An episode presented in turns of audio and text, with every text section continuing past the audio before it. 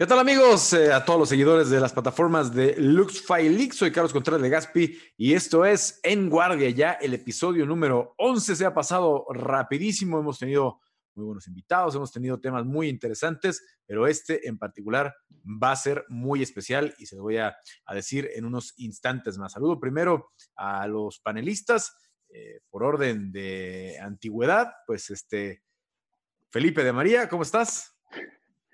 No por la edad, sino porque eres ah, de los que está aquí en guardia. me queda claro, me queda claro, por supuesto. Eh, pues muy bien, muy bien, este, disfrutando de lo que fue este fin de semana para una, una, cartelera que muchos consideraban o consideraron floja, no sé por qué, no tiene por qué pasar esto, una cartelera muy fructífera en muchos aspectos, ya estaremos hablando más adelante de ella, pero sobre todo los temas más importantes, ¿no? Eh, de los que ya nos estarás comentando en este momento y un invitado especial que tenemos esta, en esta ocasión. Así que pues estoy feliz de estar de vuelta este lunes y saludos a todos los panelistas.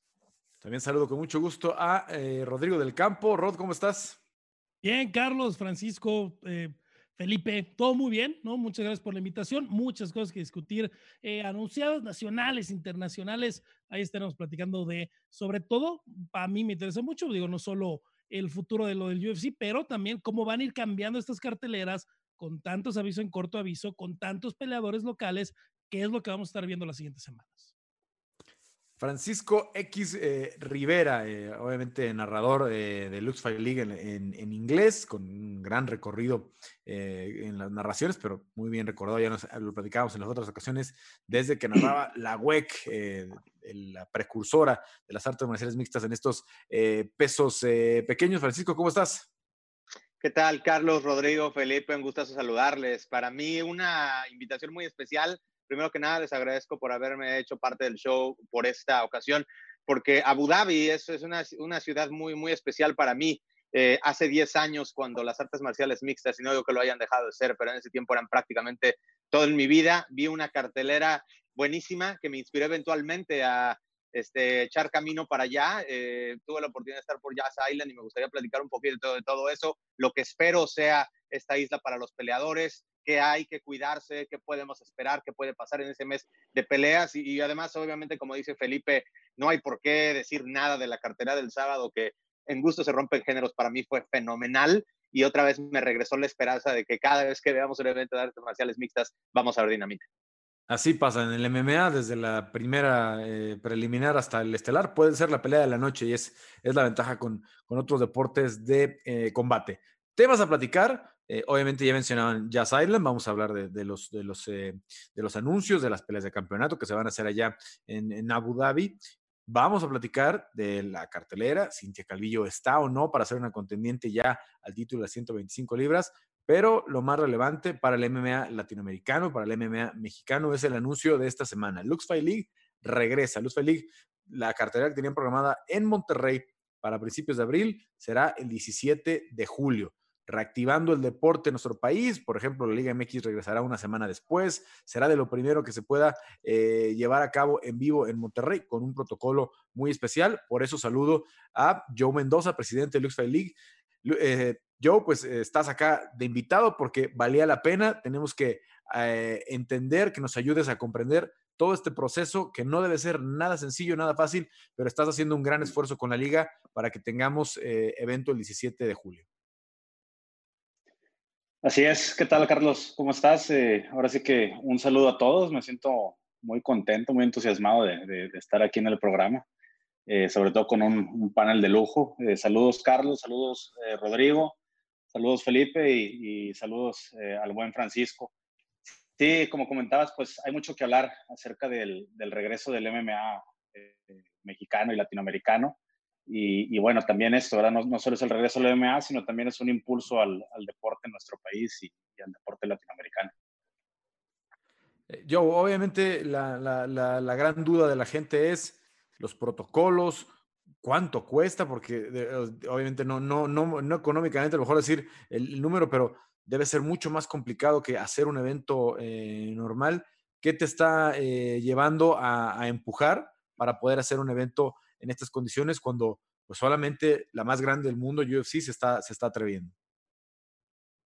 Así es, Carlos. Eh, definitivamente es un reto. Desde que todo esto Empezó desde, desde que eh, llegó esta situación que, que, nos tomó a todos totalmente desprevenidos y es que es textual la palabra, no hubo medidas de prevención para poder nosotros eh, tener las cosas listas, eh, tuvimos que adaptarnos sobre la marcha y fue lo que sucedió en Lux. Eh, llegó esto, tuvimos que posponer tres eventos, dos eventos que ya teníamos anunciados y un tercer evento que ya prácticamente todo el mundo sabía en, en Ciudad de México y no nos quedamos con los brazos cruzados. Desde un principio nos adaptamos y, y, sacamos toda esta campaña de, y todo este contenido de Lux en tu casa, que, que es parte aquí en Guardia. Y, empezamos a adaptarnos a lo que era el mundo digital, pero paralelo a esto, estuvimos trabajando en todos los posibles escenarios eh, para estar listos en el momento en que cualquiera de esos escenarios eh, nos pudiera dar un pequeño, de, un pequeño estello de luz o, nos pudieran dar una autorización o luz verde, eh, poderlo tomar inmediatamente. Y fue exactamente lo que, lo que sucedió. Nosotros empezamos a trabajar en paralelo había escenarios, obviamente, como, como en el que vamos ahora, que es a puerta cerrada, había escenarios que eran este, totalmente con el público o a un porcentaje de capacidad del venue. Unos eran en Ciudad de México, otros eran en Monterrey, eh, otros eh, eran en, estudios de televisión.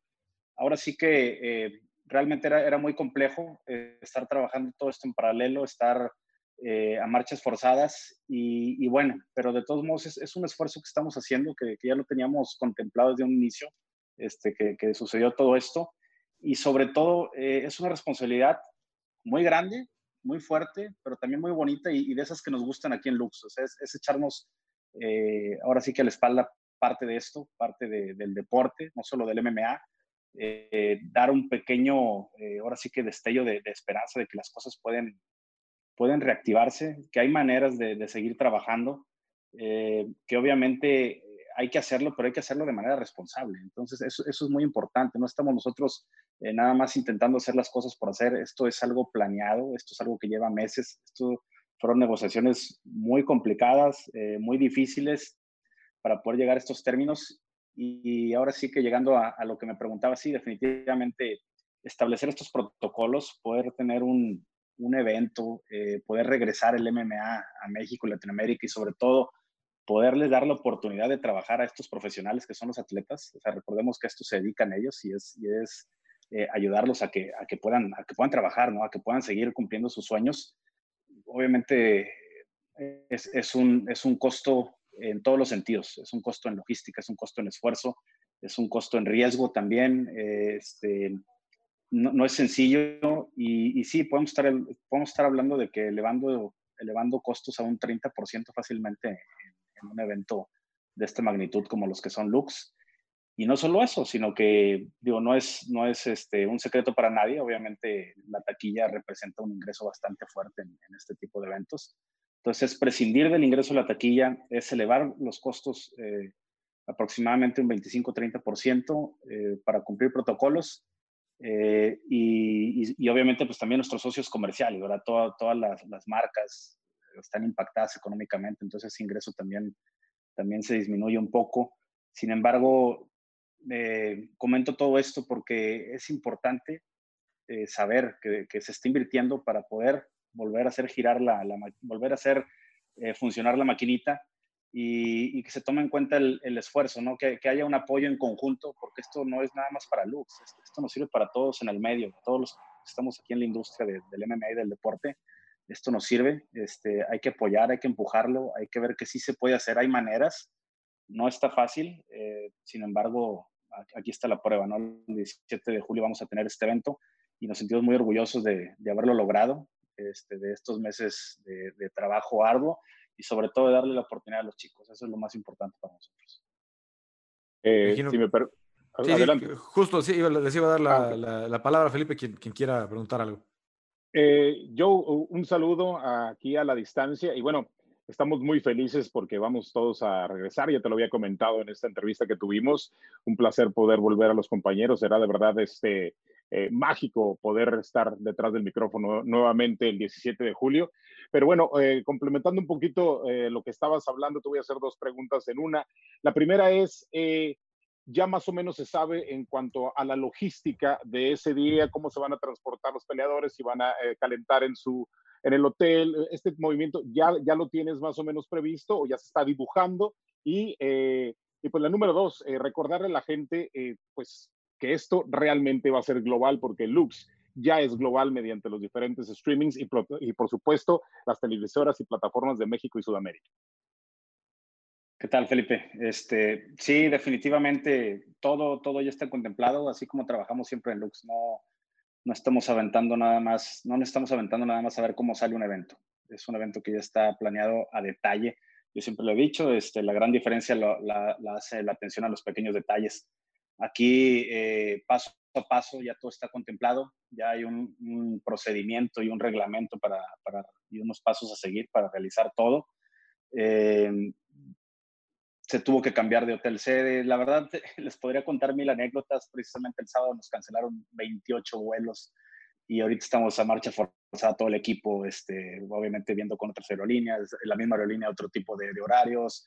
Eh, tuvimos que cambiar de hotel porque obviamente van a llegar los atletas y todo el staff. Vamos a, no vamos a poder estar saliendo del hotel, ¿verdad? Vamos a llegar, van a realizar pruebas eh, nos vamos a confinar ahí en un, en un área en donde estemos asegurados y, y, donde sepamos que, que no corremos eh, ningún tipo de riesgo y teníamos que buscar un hotel que tuviera las condiciones para que los atletas pudieran eh, cortar peso, tuvieran gimnasio, tuvieran sauna, todo este tipo de, de cuestiones, porque eso es imposible. Imagínate llegar de vuelo y, y, no tener dónde cortar peso.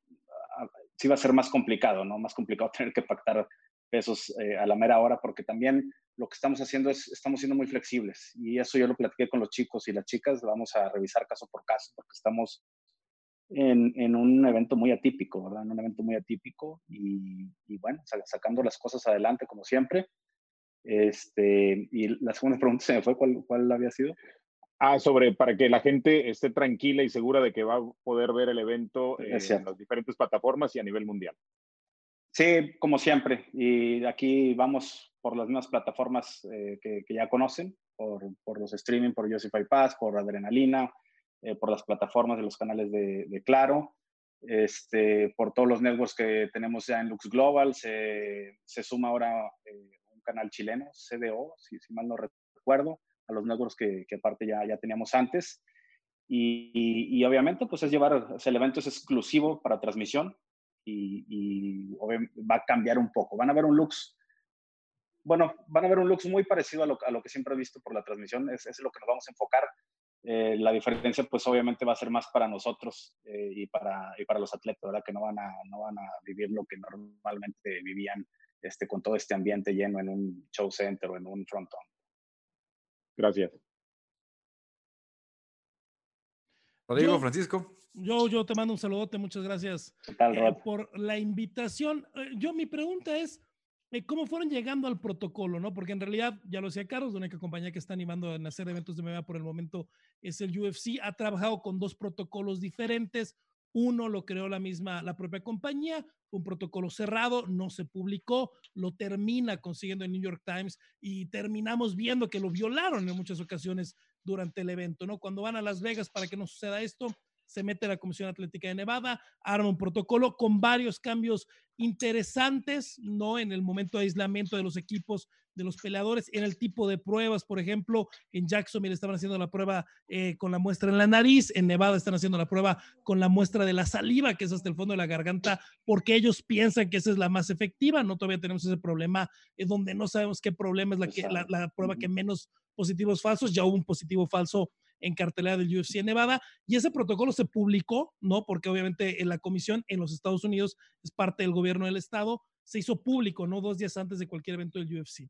Eh, teniendo estos dos protocolos ya, yo, ¿no? El primero que utilizó en Jacksonville el UFC, las modificaciones y las adaptaciones y mejoras que se hicieron para el UFC Apex en Nevada, ¿cómo fueron llegando ustedes al protocolo que estarán utilizando ahí en Monterrey?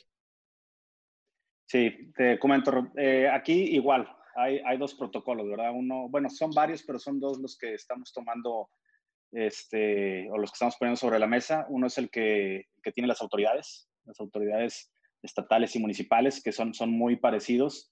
Otro protocolo eh, es el que estamos haciendo, bueno, perdón, es el que se, el que se elaboró internamente, el que tiene Lux. Aquí, este, sin, sin temor a decir algo que no deba, el, el protocolo de las autoridades para nosotros quedaba todavía un poco vago en, varios aspectos. Eh, Entonces, el protocolo que tenemos en Lux va mucho más amplio, va mucho más amplio. Y obviamente sí, sí no vamos a inventar el hilo negro, vamos a, aprender de las experiencias de los demás. Sí tomamos muchas cosas como las ISO UFC, las que veíamos que funcionaban bien y sobre todo las que veíamos que se adaptaban a lo que nos están pidiendo aquí las autoridades. Eh, va, a haber, va a haber, se van a hacer pruebas. Eh, o sea, nosotros, desarrollamos todo un manual, así como lo hacemos en Lux siempre, ¿verdad? Muy, muy detalladamente. Eh, se van a hacer pruebas a los atletas y a la gente que va a participar en el evento. Eh, reglas de, sana distancia, eh, sanitizar todas las áreas en todo momento, estar tomando temperaturas y, revisando síntomas con, los doctores, eh, cubrebocas, antibacterial, todo, ese tipo de protocolos se van a llevar a cabo. Aquí lo que sí, y sin ahora sí que sin criticar a, otras compañías o algo por el estilo, nosotros sí nos vamos a pegar totalmente a estas reglas. Yo lo platiqué con los chicos directamente. Tuve una llamada, hicimos un Zoom con, con ellos precisamente porque les quería decir esto. Vienen para acá, estamos tomando nosotros toda la responsabilidad del evento y, de regresar esto. Eh, sin embargo, van a tener que acatar las reglas al 100%, eh, al grado de que quien no acate las reglas eh, se le puede hasta suspender la pelea. a ese grado van a estar las sanciones de nuestros No va a haber careo, obviamente. El pesaje también este, lo vamos a hacer eh, eh, por separado. Eh, todas esas cuestiones que obviamente UFC no, no, no, quiere decir que lo haya hecho mal, sino pues fueron los, los, los primeros en hacerlo y que vimos ahí que, que, se violaron o que se pudieron haber hecho de mejor manera, nosotros las, las vamos a estar ahorita cuidando bastante y esperamos realmente eh, poder llevar a cabo todo como se debe llevar a cabo. Normalmente siempre, nunca batemos con los chicos en cuanto a las reglas y, en cuanto a todas las cosas. Lo que ellos necesitan es tener las cosas muy claras. En mi experiencia con Lux, lo que ellos necesitan, o sea, los chicos hacen caso, los atletas lo que quieren es que las cosas se lleven a cabo y lo que quieren es, pelear. Entonces, es dejarles las cosas muy claras. Nosotros les vamos a entregar su reglamento con el protocolo, o más bien su manual, perdón, del protocolo, y además vamos a estar encima de ellos, ¿verdad? Este, haciendo que acaten todas las reglas. Hola Joe, te saluda Francisco, este, te mando un gran abrazo, espero pronto nos los podamos dar ya sin, sin tanta distanciamiento y todo esto. Ya nos hablaste de toda la operación como compañía, pero me gustaría intimar un poquito más con lo que sientes tú, con tus emociones, porque no es fácil lo que estás haciendo y no porque estés aquí, pero admiro mucho el trabajo que haces, admiro mucho el equipo, eh, incluyéndome que has podido reclutar para hacer todo esto y me gustaría saber en tu cabeza, en tu mente, ¿Qué pasa por ahí con la adrenalina, por un lado, de hacer esto, pero al mismo tiempo la responsabilidad de saber que estás, entre comillas, siendo un pionero en México, porque estamos regresando incluso antes de la Liga MX, y el saber que todo pende de un hilo, que estamos en cáscara de huevos, pero al mismo tiempo tienes tú como cabeza de la compañía esa responsabilidad de darle al público lo que tanto tiempo estaba esperando, ¿no? Sí, Francisco, eh, digo, lo, lo, describes muy bien. Es obviamente son un sinfín de, sentimientos y muchos de ellos encontrados. Principalmente estoy feliz y sobre todo estoy muy, muy entusiasmado y muy ansioso de, que esto ya, ya suceda. La verdad es que tenía meses esperándolo, o sea, te voy a ser sincero, sí, sí necesitaba ya que esto, que esto se pudiera dar, pero como siempre, hay, que hacerlo responsablemente. Entonces, hasta ahorita se, se cumplieron las condiciones y, las reglas que se tienen que seguir y bueno, y, la autorización sobre todo. Entonces, vamos a darle para adelante. Eh, sin embargo, sí, eh, detrás de todo ese entusiasmo y toda esa alegría de, de, triunfo, ¿verdad? Porque para nosotros es un triunfo realmente, digo, no, no los voy a aburrir aquí con, con, todo lo que se tuvo que negociar, con todo lo que se tuvo que batallar, pelear y, y, trabajar y cambiar y aguantar. Eh, detrás de todo ese triunfo también obviamente viene ese, no, no nervio, yo tengo problemas porque casi no, no siento nervio, no decía bueno o malo, pero sí sí esa responsabilidad la estamos tomando muy en serio, ¿verdad? O sea, sabemos que, que, es una responsabilidad porque, así como hace rato lo dije, ¿saben qué? Nos estamos echando al hombro esto para que, para que el deporte empiece a, moverse, eh, para que el MMA mexicano sea, sea punta de lanza en Latinoamérica y sobre todo para que el MMA sea el rey de los deportes ahorita, ahorita en México, así, como lo, decimos con mucho orgullo, también lo estamos tomando con mucha responsabilidad porque lo tenemos que hacer muy bien. Eso lo tenemos muy claro. Así como mucha gente está muy contenta porque lo vamos a hacer, mucha gente también va a estar muy escéptica de que sea la, la, mejor opción o, o, vamos a estar en el ojo del huracán, ¿verdad? Eso lo tenemos muy claro, es una responsabilidad que, que estamos tomando eh, y creo que ahorita es buen momento para hacerlo porque lo, lo, vamos a hacer bien, lo vamos a hacer sin riesgos y, sobre todo encontrando la manera en, que ya se puedan empezar a, dar las cosas. Sabemos que ahí viene el fútbol, sabemos que ahí vienen diferentes deportes también a puerta cerrada. Este, y, bueno, empezar con todo esto pues es, un orgullo y, y, sí, obviamente ahí está el sentimiento ahí de, de, la, de la, responsabilidad y, y, la tensión. Más bien es la tensión que se siente de que no puede haber un solo error y no lo habrá. Yo, pues vámonos a, a, a, lo deportivo, porque tienes peleas muy buenas, ¿no? Se, se, se quedó en 10 sí, peleas, sí, obviamente, sí. porque es mucho más complejo hacer una cartelera en estos días, eh, pero eh, la estelar del Challenge pinta muy bien, eh, la coestelar con, con Genaro y, y Eric Sila pinta muy bien, y obviamente la del título, que ya viene con una rivalidad creciente desde hace ya varias semanas. ¿Cómo te sientes con la, con la cartelera de cómo, cómo quedó? Y, y, obviamente háblanos de las peleas que, que, que, más te emocionan a ti como promotor. Definitivamente van a, va a parecer repetición, ¿verdad? De cada vez que me entrevistan con esto, pero definitivamente esta cartelera está increíble, o sea, es de, de las mejores carteleras que hemos tenido. Eh, y lo que me gusta que empieza a suceder, ya estaba planeado así, de hecho en, en algún momento lo, lo platiqué con, con, Rodrigo y contigo, Carlos, es eh, que ya empiezan a ser nombres que se están, eh, que están saliendo de, de, la competencia dentro de Lux. Si tú ves los matches de, la, de las peleas, la mayoría eh, son bastante buenos, son, son peleas de pronóstico reservado, que sabemos que van a echar chispas, eh, y que ya no se necesita a lo mejor estar trayendo esas estrellas internacionales a las que antes se tenía que recurrir. Ya es gente que, que lleva rato trabajando en la liga, que ha subido su nivel dentro de esta liga también, o, o que más bien lo ha podido mostrar. Y, y, eso me tiene muy contento. O sea, nos pasó ayer con, digo, ayer, perdón, el, el, en febrero con la pelea entre Draco y Hugo, que decíamos es el primer campeonato que se cocina dentro de Lux esta cartelera le pasa algo muy, muy, muy parecido. Obviamente la de Marco Beltrán y, y David Mendoza. Es una cartelera, es una pelea eh, que, que, ya tiene su historia porque estaban ellos en el mismo equipo. Se traen ganas los dos. Eh, obviamente Marco pues cuidando su prestigio y toda su experiencia y, y lo que es, ¿verdad? Lo, donde ha estado. Y David, ahora sí que como su apodo, ¿no? Es el león joven que viene, este, totalmente invicto, ya muchas peleas invictos, todas eh, finalizadas, menos una, de esos rivales muy, muy, muy peligroso. Y lo que comentabas ahorita de nosotros normalmente hacemos entre 12, 15 peleas. Entonces, ahorita tuvimos que, que reducir a 10 peleas también por, por, la misma cuestión de los protocolos, por la capacidad máxima de personas que podemos tener, tanto en camerinos como en, eh, a la hora de, del octágono. Y, y, ha sido bien complicado porque se quedaron afuera también peleas muy buenas porque aquí ya entran muchos detalles. O sea, obviamente tuvimos, había atletas que ya tenían muchos de sus viáticos pagados, sus vuelos y, y, y varias cosas más, eh, que ya se había incurrido en, en, en, un gasto para cambiarlos para el 17 de julio y, y había que hacer, eh, echar mano de ellos, ¿no? Entonces, a raíz de ahí er, había que buscar los matches con los que, con los que ya tenían contrato firmado, darle preferencia obviamente a los que tienen contrato en Lux, darle, darle preferencia en segunda instancia a los que ya venían en, los diferentes eventos. Y eso nos da una cartelera muy buena, eh, pero a lo mejor un poco extraña en cuanto a que dices, oye, es que todas las peleas son buenas, ¿y por qué esta pelea está como segunda pelea de la noche si podría estar acá arriba?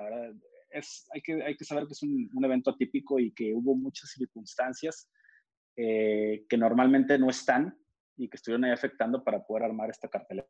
Tengo obviamente chicos que están hasta molestos porque, porque ya se veían en la cartelera y no estuvieron. Les pido bastante paciencia, o sea, esto ahorita hay que estar felices porque va a empezar y ya que vengan los demás eventos, todos los que ya tenían compromiso de pelea van a ser los que van a llevar prioridad para los siguientes eventos, obviamente dependiendo de cómo se sientan ellos y, y en qué estado estén, ¿verdad? Porque no pueden entrenar a óptimas condiciones.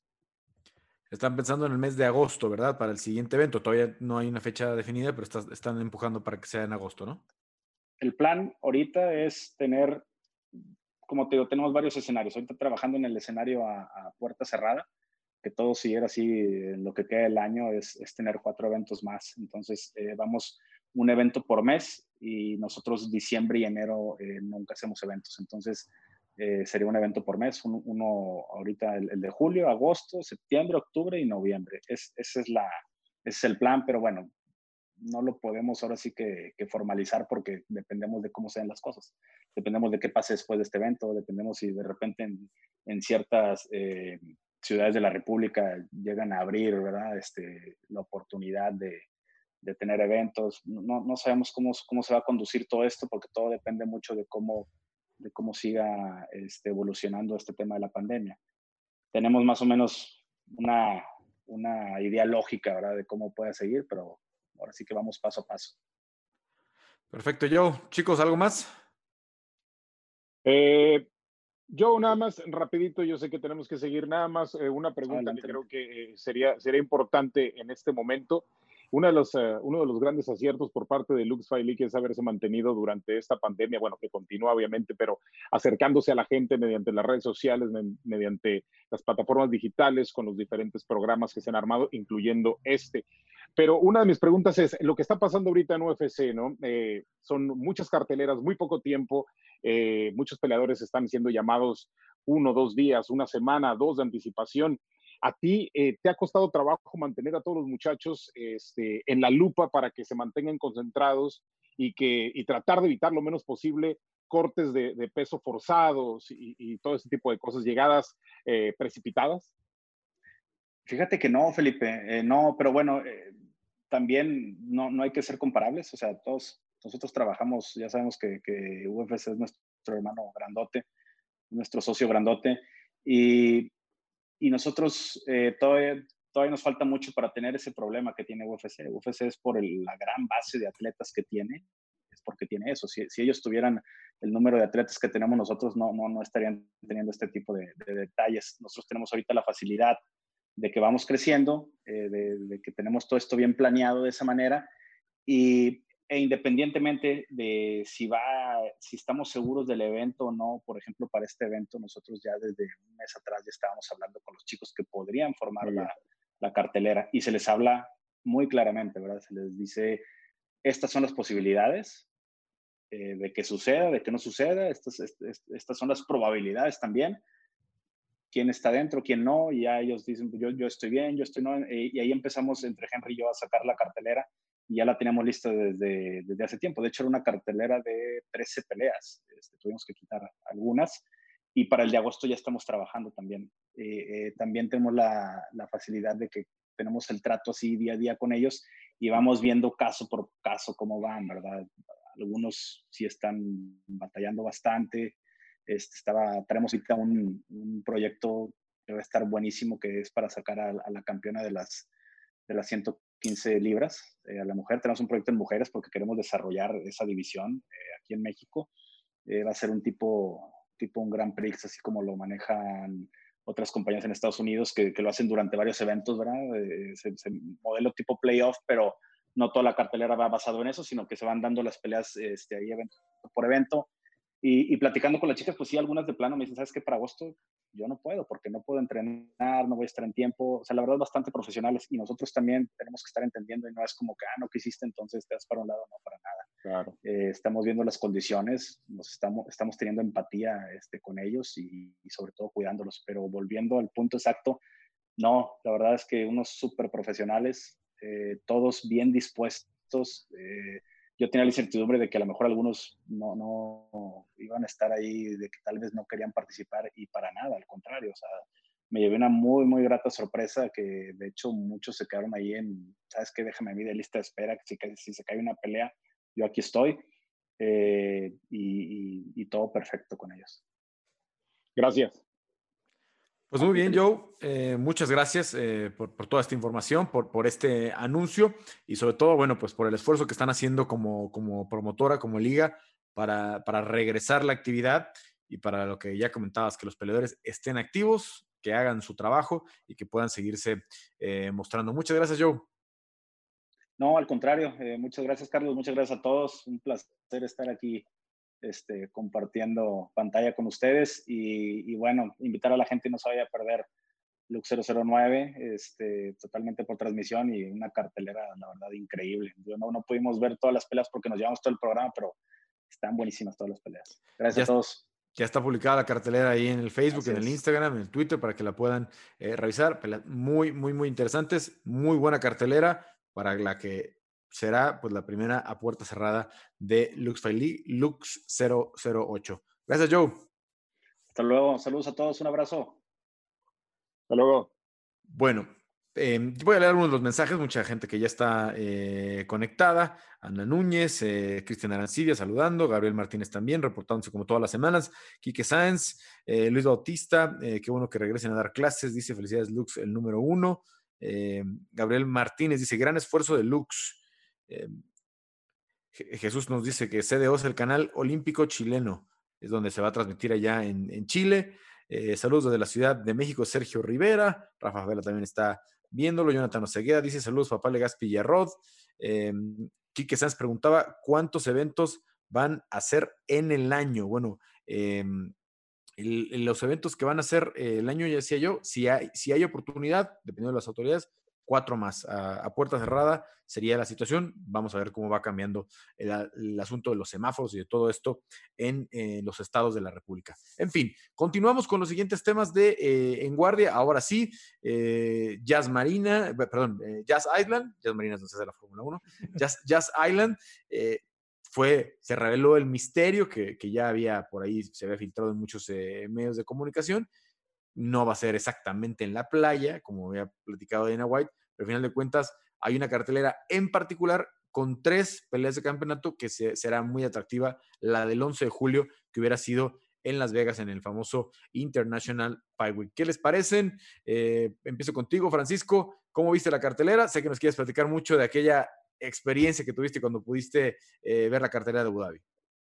Sí, fíjate que es una, buena experiencia rara porque aquella vez estaba checando la fecha, fue abril de 2010 cuando eh, se le acabó el sueño a BJ Penn y una de las peleas que más shock me ha dejado cuando Frankie Edgar lo trabajó y lo manejó como quiso. Y después Anderson Silva, que también agarró como este costal de, boxeo a Damien Maya. Y yo me acuerdo que en ese tiempo este, los equipos o el gobierno de Abu Dhabi, el, reinado estaba invirtiendo en, un equipo de, eh, si no me equivoco, en el Paris Saint Germain y de repente como que empieza a sonar todo, todo, lo de la isla, ¿no? Y lo que más me llamó la atención también fue un evento al aire libre, con la humedad, que de todas maneras estaba checando el clima, en la noche está noventa y tantos, eh, que vienen siendo más, por ahí de 33, 34 en centígrados, ¿no? Entonces desde ahí dije, a mí me gustaría saber un poquito más, me gustaría explorar y seis años después estuve por allá, este, visité el, el Dua Arena, que es donde se celebraron todos los eventos que han sido hasta el momento y me llamó la atención que es, es una isla en realidad donde van a tratar, según estaba viendo, de cerrar 10 eh, millas a la, a la redonda, eh, unos 16 kilómetros para que nadie eh, tenga acceso a esto. En realidad, si no tienes que estar ahí, no estás, sin embargo, no está tan incomunicado porque cuando viajas de Abu Dhabi a Dubai, que más son más o menos como dos horas, puedes pasar incluso por una carretera que te lleva cruzando puentes. Allá prácticamente todo está conectado, ya sea de manera natural o artificial. hay muchas atracciones que hacer sin embargo, por lo que estábamos viendo, no se va a dejar salir a nadie de ese complejo de 10 millas, ¿no? No vas a poder visitar ni el mundo de Ferrari, que a mí una de las cosas que más me llamó la atención es el único eh, parque de diversiones que es eh, bajo techo, porque sería imposible, obviamente, estar con esas temperaturas en los 40, por eso incluso ya habíamos eh, visto los planes de, cambiar el Mundial de Qatar para los meses del otoño, no creo que haya tentación, la verdad, para los peleadores de salir, aunque por ahí supongo tener un hotel de playa, quisiera suponer, para que pudieran entretenerse un poquito, porque no se pueden visitar, por lo que vemos, ninguna de las atracciones. Se va a encerrar a los peleadores en un hotel dentro de esa burbuja, entre comillas,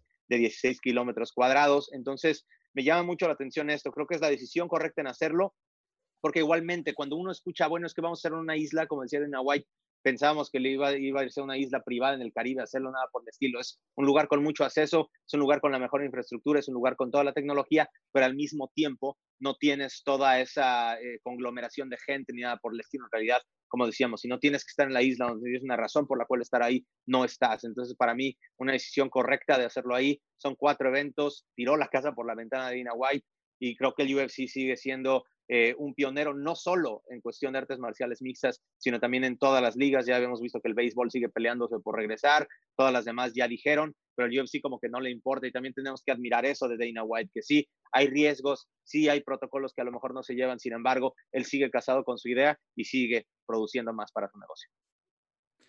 Rodrigo, ¿cómo ves estos anuncios? Bueno, eh, tiene ya unas tres, cuatro semanas que hemos platicado por ahí en la edición de vida que el plan era Jazz Island. ¿Por qué? Porque es un contrato que ya tiene el UFC firmado el año pasado con el turismo de Abu Dhabi. No se firma un contrato durante, durante cuatro años, se les iba a llevar al menos un evento al año con peleas de campeonato. El primero fue el de septiembre del año pasado entre dos Poirier y Javi Nurmagomedov. En esa ocasión la arena se construyó, se hizo el evento, se terminó el evento y se volvió a quitar. No sabemos que tiene esa infraestructura, que tienen ese dinero. Se está utilizando el tema de la isla como parte de ese contrato de cuatro años, ¿no? Eh, tirando la casa por la ventana, ¿por qué? Pues si no hay taquilla, si no hay Las Vegas, pues es una buena oportunidad de hacer este evento siempre tan grande que hacen de International Fight Week, que es el primero o segundo fin de semana eh, de julio. No sabemos si va a haber Madison Square Garden en noviembre o no. Pues valía la pena tirar la casa por la ventana con estas eh, tres peleas de campeonato y aprovechas ahí rápido para sacar esta función en miércoles, ¿no? Y poder llegar a ese número de 42, 43 que le tienes que entregar a ESPN el año entrante y ya después te vas a sábado, ¿no? Para sacar cuatro peleas de manera increíble. Queríamos saber el tema, ya nos lo aclaró un poquito Dana White, porque sabemos que en los Emiratos Árabes, que en esa parte de Asia, en el Medio Oriente, están muy estrictos los protocolos, ¿no? El vuelo seguramente será un charter completo de los Estados Unidos del UFC, se irán directo hacia la burbuja, no van a salir de la burbuja para nada y se van a salir del país sin haber salido de la burbuja. No es la manera del gobierno eh, de Abu Dhabi eh, de controlar, que sabemos que tienen las capacidades y que tienen lo económico para poder hacer estos cuatro eventos que van a intentar hacer por allá. En una muy buena cartelera, veremos qué se va anunciando eh, para las demás. Por ahí está para el 18, una semana después la pelea de campeonato del peso mosca, pero siempre sabiendo, ¿no? Evento numerado, que será en horario normal el primero, y los otros tres, el primero veremos el horario, porque el primero tendrá la primera pelea como a las 6 de la mañana, hora local, para que sea la misma hora de los eh, Estados Unidos para el pago por evento. Y ya los otros tres, pues veremos que irán acomodando, pero al menos sabemos que en el mes, Carlos, en esas tres semanas, veremos al menos cuatro peleas de campeonato. Tenemos esta, esta idea de las tres peleas en una sola función. Felipe, pero de acuerdo a todo lo que sucedió, cómo se las negociaciones, ¿te gustan estas tres peleas de campeonato que, que acabaron siendo pues armadas como se pudo, ¿no? Más allá de Holloway contra eh, contra Volkanovski, que sabíamos que podía ser una revancha después de la, del, legado que tiene eh, Max, Max Holloway. Las otras dos se están armando por los temas de pandemia y como, y como se fueron dando las condiciones. Eh, mira, yo creo que recogiendo un poquito las piezas de lo que han hablado mis compañeros y la realidad que está sucediendo en el mundo y lo que puede y lo que logra hacer UFC cada vez que, se propone algo, creo que me parece perfecto. Podría ser o no forzado eh, ciertas situaciones, ciertas peleas eh, a consecuencia del COVID-19 o no, pero la realidad es que UFC siempre ha sido un parteaguas en cualquier situación, consiguió regularizar el deporte en prácticamente pues muchísimas partes del mundo, consiguió en la capital de New York eh, lograr hacer peleas en Albany, finalmente este político que resultó todo un, fraude, este, pues eh, terminó, terminaron consiguiendo el permiso para que se realizaran peleas en Nueva York. En fin, el punto es que eh, UFC tiene la infraestructura. Tenía que volver y si iban a anunciar Fight Island, tenía que ser algo con, tenía que ser algo impresionante, tenía que ser algo con muchísimo peso. Tres peleas de campeonato creo que son más que el peso suficiente y lo que le sigue en el resto de la cartelera también es impresionante. Creo que es un acierto total, creo que por más apretado que pudiera ser, que pudiera ser el evento en cuestión de algunos peleadores, en cuestión de, de algunas situaciones, creo que merece la pena el simple hecho de decir Fight Island, creo que a todos, absolutamente a todos nos provoca ese cierto morbo. Y ya sean los eh, fanáticos que vieron el fin de semana pasado las peleas, aunque las hayan criticado, ellos y el resto del mundo van a estar centrado viendo el evento Fight Island, por eso, por lo exótico que suena, por lo diferente que suena y pues a muchos nos hace recordar eh, películas que hemos visto eh, con, con, peleas en playas y diferentes situaciones. Creo que es un gran acierto creo que eh, estaré contento viendo las peleas. Desafortunadamente, pues ir para allá pues, no, no va a ser posible, pero creo que eh, estoy contento con lo que está pasando. Así es, fue una... Em, pues son, son decisiones eh, que, se, que empezaron en una charla, a lo mejor en una entrevista donde Dana dijo, vamos a buscar una isla, se convirtió en un gimmick ahí de, de mercadotecnia y, empezaron a hacer camisetas y Fight Island tenía que suceder, aunque fuera, como ya decía Rodrigo, en un lugar que tiene eh, contrato pues ya para cuatro años, y donde ya vimos ahí una pelea o de las más grandes peleas de campeonato que, ha tenido el UFC, como fue por ir contra Javier Magomedo. Bueno, em, a ver, en la cuestión de, lo deportivo, em, Gilbert Burns es este ejemplo perfecto de, de cómo ayudó esta pues esta necedad del UFC de, hacer eventos y cómo le cambió la vida, ¿no? Porque él está en el último evento de Brasilia que pudo haber no salido, que lo sacaron este, a las prisas y con una terrible o durísima negociación con, las autoridades en Brasilia.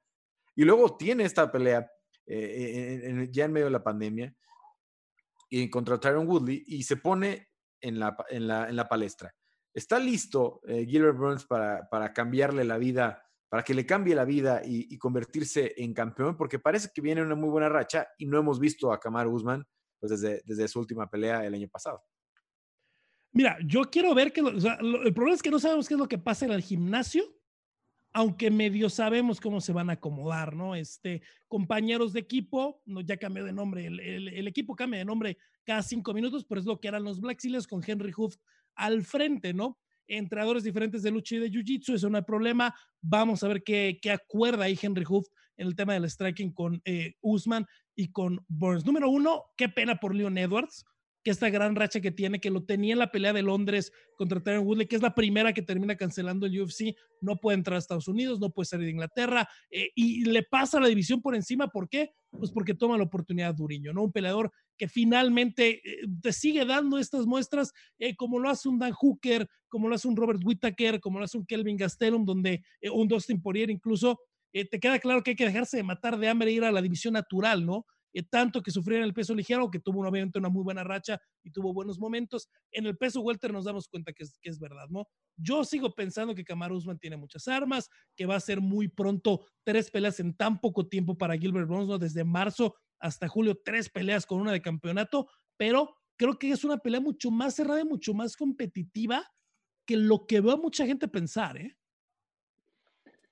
Y hay que recordar que eso también viene, viene eh, un poquito a consecuencia con lo que pasa con Jorge Masvidal, ¿no? Y esta riña y este roce que está teniendo con UFC, que, eh, bueno, a río revuelto, ganancia de pescadores, y Duriño dijo, voy y voy bien. Y uno de los grandes aciertos, eh, tanto del matchmaking como del mismo equipo de Duriño, es el hecho de de haber competido de tal manera contra un ex campeón. Le podemos criticar mil cosas a Tyron Woodley, que no ha sido un campeón muy entretenido, pero sigue siendo un tipo de one, uh, punch knockout, ¿no? De, un solo golpe. Es un tipo con muy buena lucha, es un tipo muy agresivo cuando lo quiere hacer. Eh, pero llega Duriño, llega uh, Burns, se para de frente a él, lo presiona durante cinco asaltos, lo golpea durante cinco asaltos, lo sorprende de diferentes maneras, 25 minutos en los que te ganas la gloria. Eh, donde estaba Jorge Masvidal, porque era, era, era el, que debería de ir, era el que la taquilla, bueno, en este caso no taquilla, pero el que se iba a llevar la transmisión por esta situación, este, pues queda fuera por esto. Entonces dice Burns, voy yo. Y acertadamente el matchmaking dice, va, Edwards tiene grandes aciertos, pero de repente hay algo, hay algo que a lo mejor en, en cuestión de, de atracción no iba a ser lo mismo que lo, que lo que iba a ser obviamente más Vidal y lo que va a hacer ahora Duriño con esta buena racha que está obteniendo, pero sobre todo con la categoría que está peleando. Y para terminar mi punto, hay que recordar, y me da gusto por Duriño porque ya tiene, ya tiene varios años en UFC. Eh, quería brillar y se, se, apagaba otra vez. Esos cambios de división le afectaban también, pero se agarra esta racha y, y es su momento. Creo que es un gran momento y le puede dar una pelea increíble si si este, Usman decide intercambiar como lo hizo con Covington, creo que va a ser una pelea muy interesante. Bueno, están llegando más comentarios. Recuerden usar el hashtag eh, en guardia y, aquí los vamos a ir leyendo. ¿Qué piensan? ¿Va a ganar Duriño? ¿Va a ganar eh? ¿Regresa Max Holloway? ¿O otra vez domina Volkanovski? Y sobre todo, la pregunta que les quiero hacer, quiero leerlos porque ya vi que algunos ya lo están comentando. ¿Por qué se saltaron a Aljamain Sterling en la pelea del título del peso eh, gallo. ¿Cómo la ves tú, eh, Francisco? También las otras, si quieres comentar algo, pero eh, mucha gente está pues sorprendida de que siga ahí José Aldo después de que pues técnicamente, o bueno, no técnicamente, después de que perdió con Marlon Moraes, su única pelea que tiene en el peso gallo.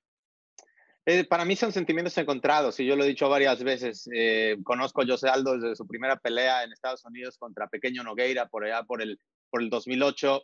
Lo vi eh, cuando lo regañaron en San Diego por saltarse una barda después y ir corriendo al público después de que le ganó a Rolly Pérez. Lo vi ganarle a Mike Brown el campeonato, lo vi celebrar en el hotel, lo vi destrozar a Roger Faber. Prácticamente nos tocó vivir eso y, la verdad, para mí, para alguien que sufrió el corazón roto cuando vi esa pelea de Conor McGregor contra José Aldo y cuando se me cayó un ídolo básicamente por esa, por esa derrota, alguien que veía invencible, pues para mí es muy difícil pensar que todavía siguiera. Eh, estoy viendo que ha ganado solo tres últimas ocho peleas, eh, ha estado muy, muy afectado por las lesiones.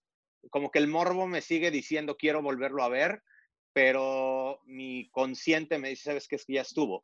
Yo entiendo que muchas veces cuando tú le diste tanto al deporte, sobre todo en los tiempos donde Aldo es uno de los pioneros de los pesos pequeños, como, como Mike Brown, como Raja Faber, como Dominic Cruz, la compañía siempre ha sido muy benevolente y creo que eh, Dana White eh, siempre tiene esa apreciación por esa gente que hizo grandes cosas. Además, eh, Aldo siempre tiene un tremendo agente como es Ed Suárez, que obviamente supongo tendrá un poquito que ver en las negociaciones con eso.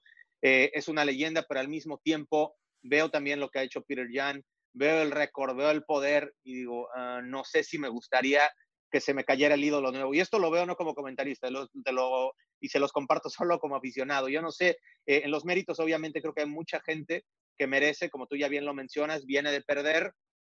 No sé si me gustaría verlo otra vez porque eh, es, es, difícil, creo, eh, dejando al lado, volviendo a lo de comentarista, cuando se te cae un ídolo, cuando piensas que alguien es invencible, es difícil para ti como aficionado. Entonces, diciéndolo de esta manera desde el corazón, no me gustaría verlo una vez más. Creo que el retiro sería importante, pero al mismo tiempo no soy nadie para negarle un cheque, sobre todo que creo que será un cheque jugoso para alguien que ha dejado toda su vida y el corazón en las artes marciales mixtas. Pero lo que dice Francisco aquí es clave, ¿eh? porque a ver, eh, y por eso yo insisto mucho que se les llamen promociones no ligas, ¿no? Porque no hay una meritocracia, a menos de que sea la PFL, que es realmente un torneo, ¿no? Eh, deportivamente, la pelea será Piotr Jan contra Jim Sterling sin Henry Sejudo, o volver a meter a la mezcla a Manu Moraes ahora que ya no está Sejudo, no estando Sejudo, pues era diferente después de lo que sufrió Moraes ante Sejudo, ¿no? Pero lo mismo que dice Francisco, el sentimiento que le provoca, lo que a él le nace, el ver a José Aldo de nuevo con estas oportunidades, por eso está ahí, ¿no? Eh, una y otra y otra vez es la misma historia que hemos visto en el boxeo, en el MMA, eh, la leyenda y en el, no, no quiero decir declive, ¿no? Porque suena durísimo para alguien del tamaño de Aldo, pero en ese punto ya en bajada, digamos, franca, después de la derrota de Conor, de las dos derrotas contra eh, Max Holloway, de la derrota contra Marlon Moraes, pues ¿qué es lo que estás haciendo? Construir un nombre, ¿no? Esa transferencia de, de estrellato, transferencia. A ver, no va a ser como Conor, ¿no? Pero Conor, aunque ya era un bocón y una estrella y un grande, ¿qué es lo que lo hace explotar? Noquear a José Aldo, ¿no?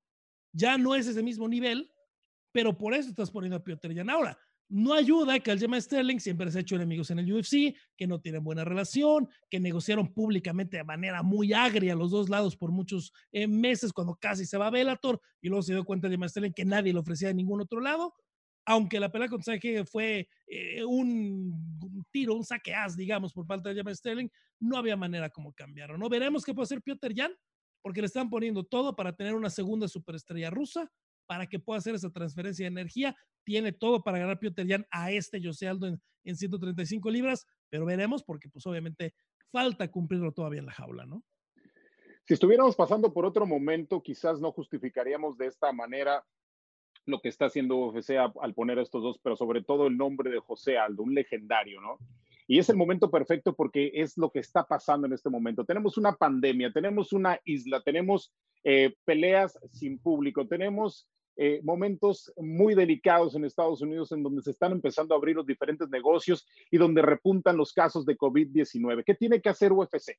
Tiene que cuidar su inversión. Está hablando, Rodrigo, es una promoción, cierto, es cierto, y están promocionando esto porque necesitan que todo lo que salga ahorita o la mayoría de lo que se va a dar ahorita en cuanto a peleas tenga ese atractivo. Y José Aldo, sin duda, verlo competir por el título de 135 libras va a ser un atractivo total. Entonces, más allá de que si nos gusta o no, si es promoción o no, si se están brincando o no el reglamento de los rankings, si, por cualquier razón, creo que es más bien el momento perfecto de tener a una leyenda yendo por otro título y en un momento clave de la historia, no solamente deportiva, sino de la historia mundial, ¿no? Ahí está José Aldo, me parece, me parece eh, más allá de, de, la realidad y de la razón, un buen acierto. Solo recordar que a los dos segundos, que no se nos olvide que Aldo ya había firmado la pelea de campeonato, que iba a ser el mes de mayo y que era Henrik Sejudo, ¿no? Entonces, no es noticia que Aldo esté en una pelea de campeonato. Y pues ya nada más para cerrar, les pregunto rápidamente, porque vamos un poquito largos de temas. ¿Regresa eh, Max Holloway o vamos a ver ya la era de Alexander Volkanovski en, el, en las 145 libras? Yo creo que es dificilísimo predecir, ¿eh? eh no, yo creo que al menos han sido dos casos eh, diferentes. Yo quiero ver qué es lo que ha podido hacer Volkanovski, ¿no? Porque a diferencia de Holloway, que tiene todo su campamento en Hawái, que tiene a todos sus compañeros casi casi viviendo en su cuadra y en su colonia, Volkanovski no ha podido ir a Nueva Zelanda, ¿no? Volkanovski vive en Australia, ahí tiene su casa, se traslada a Nueva Zelanda para hacer los campamentos de City Kickboxing, cosa que no ha podido hacer, ¿no? Entonces, antes de hacer una predicción, a mí me gustaría mucho saber qué es lo que ha podido hacer para entrenar a Alexander Volkanovski, que obviamente le pasa por encima en la primera ocasión a Holloway, pero con todos estos cambios, no sé qué tanto haya podido entrenar, ¿eh? Yo todavía no, no apostaría en contra de Max Holloway, todavía ese tremendo poder noqueador que hemos visto. Y a mí me sorprendió sobre todo como cuando dicen eh, de que Conor McGregor saltó a la fama y ya se hizo una superestrella cuando le ganó a José Aldo. Igualmente yo cuando vi a Max Holloway destrozar a José Aldo de esa manera, dije, ay, este cuate viene con todo, de repente ver todos sus knockouts. Pero ya analizando un poquito los números fríamente, viendo los números de Volkanovski, ha ganado cinco de sus últimas siete peleas por decisión. Entonces creo que pudiéramos a lo mejor mencionar o, o pudiera yo predecir que si la pelea se va rápido va a ser Max Holloway por ese poder noqueador y como ya menciona también Rodrigo, la inactividad que puede perjudicarle. Pero por otro lado, si pensáramos que pudiéramos ir a la distancia, Volkanovski, 5 de 7 decisiones en sus últimas victorias, tiene tremenda racha, creo que por ahí pudiéramos estar viendo una nueva era en esta división.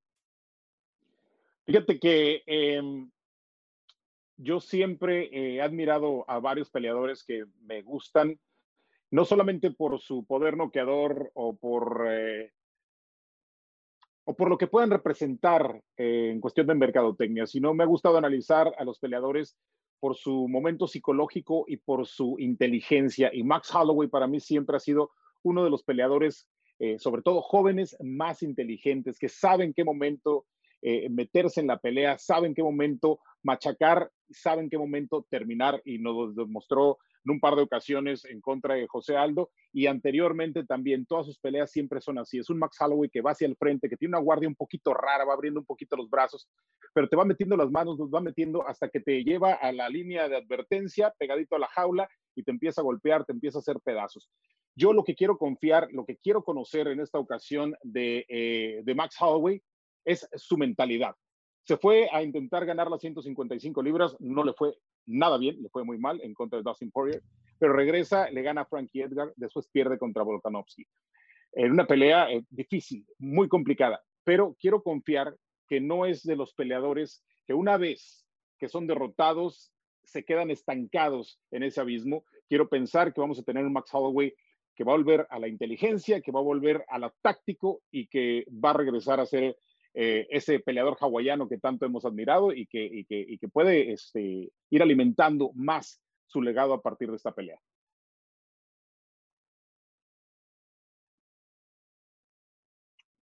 Nos está, eh, oye, sí, sí, tenía, tenía, el mute. Ahí estás, ahí estás, Carlos. Tenía el mute porque había un poco de ruido acá, eh, de este lado. Bueno, em, la gente está obviamente participando. Dice em, Chema Juárez, a José Aldo le dan, la, le dan la pelea solo por el nombre. Es de mis primeros ídolos en artes marciales, pero no tiene derecho. Aljamain y Jan debería ser la pelea por el campeonato.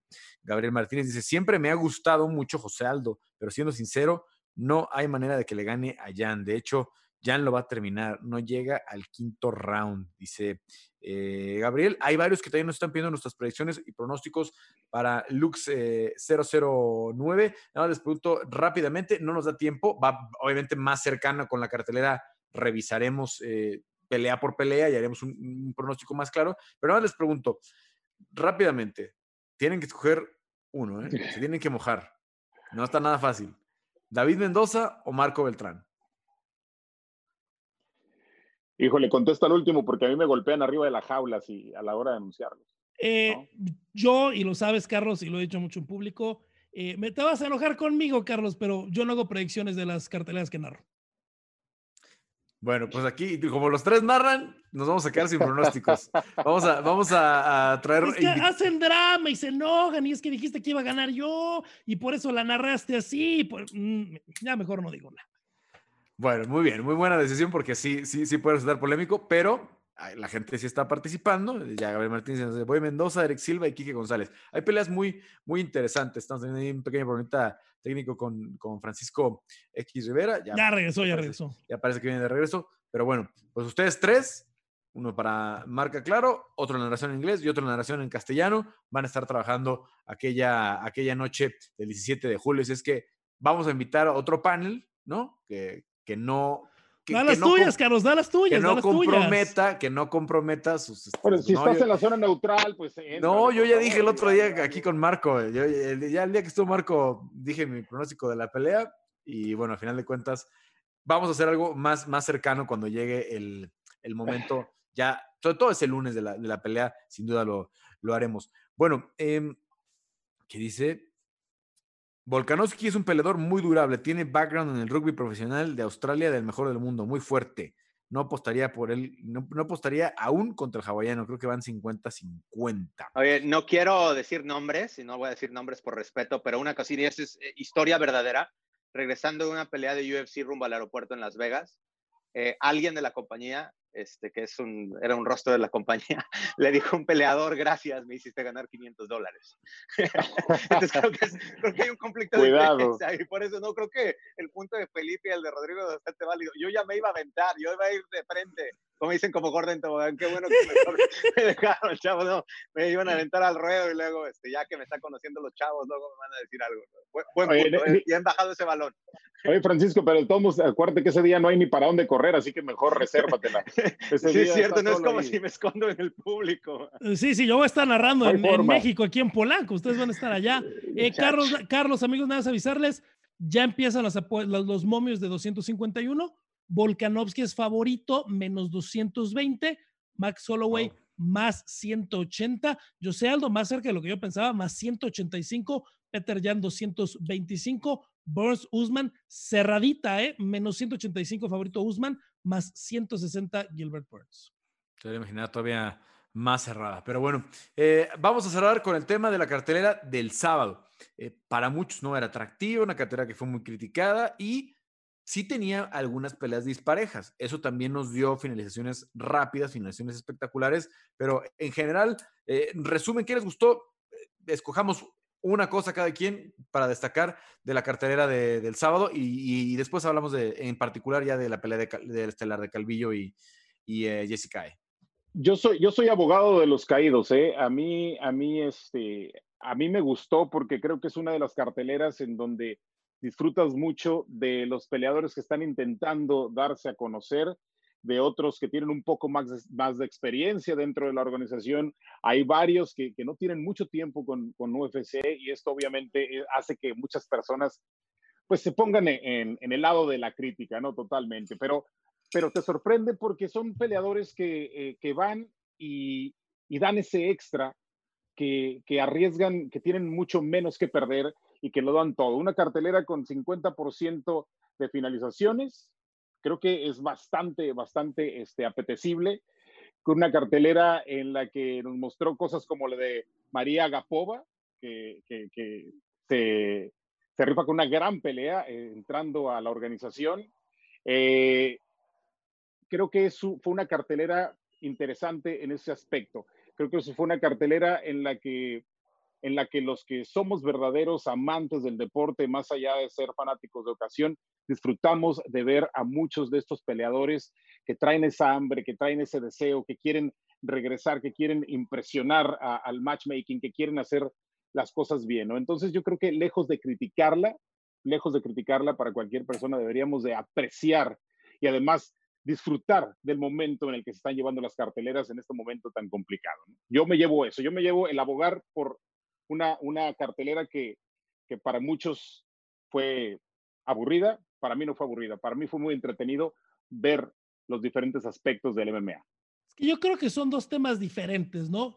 En papel, la cartera muy floja, al final tiene, eh, en, para mí, tiene dos peleas muy buenas, ¿no? La pelea eh, de File contra Jordan, la pelea Rosa contra Aguilar, lo demás, finalizaciones espectaculares, ¿no? Eh, creo que podemos juzgar las dos cosas, ¿no? Creo que podemos ver una, una cartelera en papel que digamos, ay, está flojona, y al final nos, nos, nos tenga dando cosas espectaculares, ¿no? Eh, creo que yo con lo que Pero me tú quedo, la Carlos, de las dos formas, ¿verdad? Tú la verías yo de la veía como una carta. Ahí te va, ahí te va. ¿Por qué estoy diciendo esto? Hay muchas peleas que no tenían por qué haber sucedido.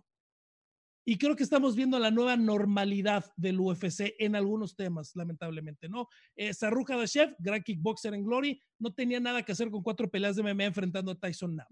Eh, Gina Massani con un récord de 1-4 en el UFC, una pelea fuera, de regreso en el UFC. ¿Para qué? Para que Julia Ávila ganara de esta manera. No tenía nada que hacer en el octavo. Gustavo López, que para mí es un talento que hoy es top 20 del peso gallo en el UFC, tiene que tomar la pelea con muy corta antelación, con un día de antelación, hace lo que puede contra eh, Merab Dialashvili. Hannah Cyphers, nada que hacer contra María Gapova. Hannah Cyphers apenas es peleadora peso paja. Realidad tiene el tamaño de una peleadora peso átomo. Peleó hace 15 días, le pasa por encima a Mackenzie Dern y la mandas con una mosca enorme de tamaño, de altura, de longitud y del poder de María Agapova. ¿Por qué? Pues porque había que debutarle, porque Agapova la habías firmado, porque la cartela de este sábado iba a ser en Nur Sultán, la primera en Kazajistán, ¿no? Y ella era como el talento, el local que ibas a llevar, ¿no? Entonces, vamos a empezar a ver este tipo de matchmaking. ¿Por qué? Porque hay que llenar las carteleras, ¿no? Eh, gente que a lo mejor de pronto llegue de último momento, eh, gente que a lo mejor, pues lamentablemente se está topando con un rival que no sería el adecuado para el debut, como lo es de Chef, que termina siendo la primera victoria de Tyson en el UFC. Y es lo que vamos a empezar a ver, ¿no? Ojalá eh, las peleas llamativas se mantengan, ojalá por ahí veamos eh, algunos de estos debutantes eh, llegar con un poquito más de tiempo, ¿no? Porque qué difícil para un Irving Rivera, qué difícil para un Gustavo López, que llegan con 24 horas de antelación al pesaje contra gente del nivel, ¿no? Que están enfrentando Guía Chikatse en el caso eh, de Irving Rivera y ahora Merab de Alashvili, que para mí son los mejores pesos gallos eh, que hay. No veremos cómo se van acomodando las cosas. Al final solo ganan dos underdogs en la cartelera, Charles Rosa y Cristian Aguilera, y en realidad eran peleas muy, muy cerradas. El resto de las peleas terminan ganando todos los favoritos de la cartelera. Pero como tú dices, es algo que vamos a estar viendo eh, en los próximos meses.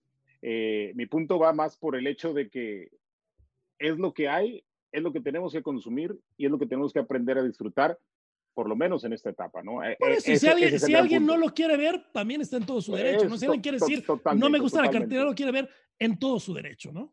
Totalmente. Yo lo voy a decir, yo voy a ir un poquito contrario, no precisamente a lo que ustedes dicen, pero en, en- en contrario a lo que la gente está diciendo, porque un ejemplo, UFC 249, toda la gente estaba súper emocionada porque regresaba el MMA, porque venían las peleas, porque venía Justin Gage, etcétera. Y a mí me quedó eh, con un sabor de boca un poquito, no voy a decir agrio, pero, pero me quedé incompleto. Yo lo incluso fui estuve invitado con ustedes hace un mes, dije que la verdad no, no me llenó. Y, y a raíz de que yo dejé de trabajar de SUF hace unos, de, en SUF hace unos años, simplemente selecciono las peleas que veo, porque estoy trabajando siete días a la semana y honestamente a veces no tengo tiempo y si las grabo después ya no tienen la misma emoción para mí. Y esta, dije, sí la voy a ver, incluso la vi diferida, voy a ver qué tal y la voy a grabar. Eh, y de repente me quedé impresionado, me gustaron los shows, volví a ser como ese aficionado que confía en las finalizaciones. Y a mí me encanta el jiu-jitsu y me encanta ver los duelos de ajedrez, pero también me encanta ver los knockouts. A veces dices, cuando no conoces tan bien a los peleadores, pues que acabe rápido la cosa, o que haya algo espectacular para reclutar a todo ese aficionado que no es tan hardcore o tan fuerte, ¿no? A lo mejor como uno. Y no conocía mucho de varios de los peleadores que vi y me quedé impresionado y me gustó y me quedé viendo de principio a fin. Eh, para el, punto de Rodrigo sobre Meraz Billy, qué bárbaro, eh, la verdad.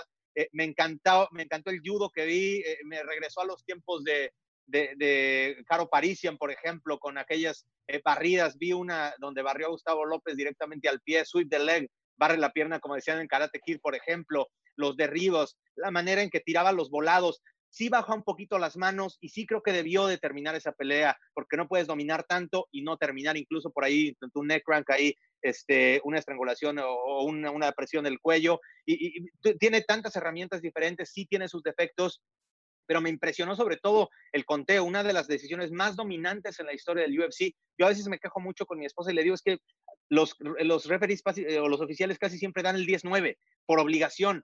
pero hay que dar 18 muchas veces más. Y en esta ocasión de repente ves 30, 26, 30, 26, 30, 25, dices, wow, pero la verdad, Billy en mi libro empieza a convertirse en uno de mis favoritos, ya sea que peleé, esta fue catchweight, fue peso cortar en la 140, pero si está por ahí en la 135, concuerdo con Rodrigo, uno de mis favoritos en esa división.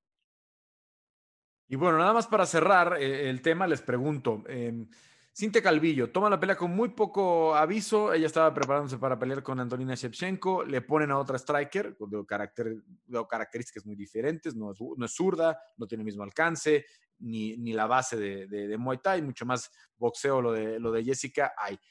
¿Nos mostró Calvillo que está para pensar en Valentina o todavía cuántas peleas le ponen de aquí a que pueda pelear por el título de las 125 libras?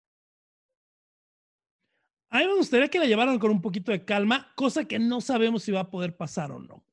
Eh, creo que le convienen dos cosas hoy a Cintia Calvillo. Número uno, está todavía en rehabilitación la campeona Valentina Shevchenko después de tener una cirugía en la rodilla. Yo creo que va a acabar peleando el mes de octubre. Eh, si bien nos va Valentina, si las cosas apuran, a lo mejor en la cartelera de septiembre eh, que están planeando para Javier contra Justin Gaethje, porque será en Las Vegas, ¿no? Y que ya hay una retadora que es Joan Calderwood, que ya había firmado la pelea para el mes de mayo contra Valentina Shevchenko, que no tiene problemas de visado, que no tiene problemas de entrar. ¿Por qué? Porque vive en Las Vegas, Nevada, eh, con su entrenador y prometido John Wood de Syndicate MMA, ¿no? Le va a dar la oportunidad de tomar una pelea por ahí en el intermedio a Cintia y volverse a adaptar a una división en la que ya estuvo. Yo honestamente veo el roster completo de las 125 libras, incluyendo Cintia Calvillo. Nadie está lista para Valentina Shevchenko. ¿eh?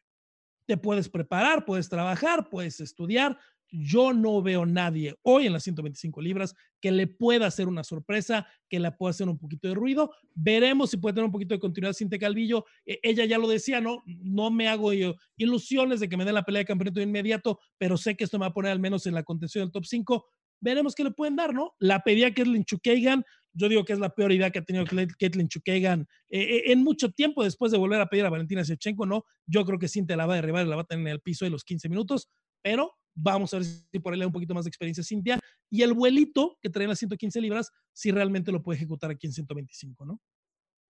Felipe. Fíjate, que coincido, coincido en, en los puntos de, del campo. No hay realmente ahorita dentro de las 125 libras alguien que realmente pueda llegar al nivel de striking que tiene eh, The Bullet, eh, que tenga ese counter, que tenga esa velocidad. Eh, creo que el momento por el que pasa Valentina Chepchenko es, eh, es muy bueno.